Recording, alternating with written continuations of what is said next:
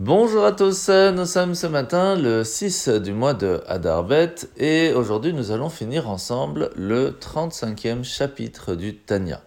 Alors l'Anne Mourazaken continue de nous expliquer que d'une certaine façon, la lumière divine, la Shrina, la présence de Dieu sur terre, peut s'installer, peut résider sur une personne. Comment?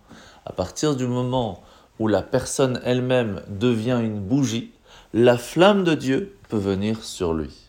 Pour cela, la flamme, c'est Dieu, la mèche, c'est le corps et l'âme, mais par contre, le fait de pouvoir avoir de l'huile qui va permettre à ce que la mèche ne va pas juste se, brûler en quelques instants et surtout que cette flamme ne sera pas noircie par la mèche, mais très bien éclairée et très belle grâce à l'huile, il faut pour cela absolument agir dans la matérialité en faisant les commandements divins, les mitzvot, qui va permettre de remplir cette huile et de permettre à Dieu de résider sur la personne.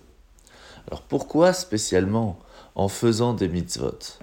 Parce qu'il faut comprendre que même si l'âme fait partie intégrante de Dieu et donc est totalement spirituelle, le fait d'être intégrée dans ce monde, elle a sa propre existence, en tout cas c'est comme ça qu'elle le ressent. Même le plus grand sadique, même s'il dit j'aime Dieu, il y a toujours ce jeu. C'est quasi impossible à ce que une personne dans ce monde réussisse à s'annuler totalement devant Dieu. C'est que et seulement lorsque une personne va agir selon les commandements divins, qu'elle va se mettre de côté pour faire ce que Dieu attend de lui, qu'elle montre le fait qu'elle est totalement annulée devant Dieu.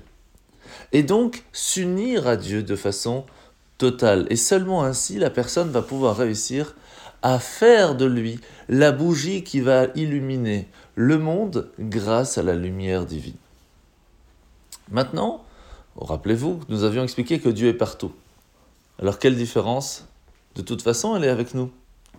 La réponse, bien sûr, elle est que lorsque Dieu se trouve avec nous après que nous avons agi de façon convenable, de la façon comment Dieu attend de nous, c'est un dévoilement de Dieu qui se fait, pas simplement la présence. Dieu est de toute façon partout. Mais le dévoilement de Dieu, ce qui va permettre d'illuminer le chemin, d'aider les personnes, pas seulement nous, mais les gens autour de nous par ces bénédictions, ne se font et ne peuvent se faire que lorsque on a mis de l'huile sur cette bougie, lorsque nous avons fait la Torah et les mitzvot.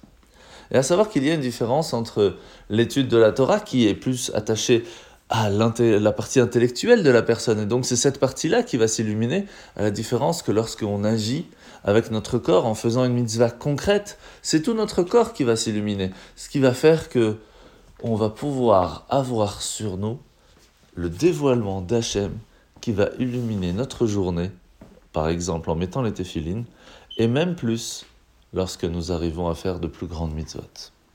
Alors la mitzvah de ce matin, c'est la mitzvah négative numéro 253 c'est l'interdiction de faire du mal à un converti. Et ça peut être de différentes façons. Et aussi, dans le fait d'achat ou de vendre, on ne peut pas lui faire du mal. La paracha de la semaine. C'est paracha de Vaïkra aujourd'hui, en enseignant à Moshe toutes les lois du sacrifice. Hachem répète le fait que pour lui, le korban, le sacrifice au temple, c'est un peu comme sa nourriture. Pourtant, c'est bien qu'Hachem n'a pas besoin de manger. Donc pourquoi est-ce que Hachem utilise ce terme? Il faut comprendre à quoi sert la nourriture pour nous. De façon générale, nous avons une âme et nous avons un corps. Les deux, de façon générale, ne peuvent pas vivre ensemble. C'est parce que nous mangeons que dans cette nourriture se trouve une partie divine et aussi une partie physique, une partie matérielle, qui va refaire le lien, encore une fois, entre le corps et l'âme. C'est à ça que sert la nourriture, pas simplement à se faire plaisir. Lorsque le manque de nourriture se fait, le lien entre l'âme et le corps commence à se faire très, très dur, et c'est pour cela que nous avons ce sentiment de faim. De la même façon, le monde à un certain moment peut aussi ressentir la faim, parce qu'il manque ce lien entre la partie matérielle, la partie physique, et la partie spirituelle, la Torah et les mitzvot. C'est lorsque nous, peuple juif, prenons sur nous la décision de faire une bonne action, que nous redonnons la possibilité à Hachem de refaire ce lien entre sa lumière et le monde. pour que sa lumière puisse nous guider à prendre les bonnes décisions, pour que tous les problèmes s'envolent, pour que les guerres s'arrêtent.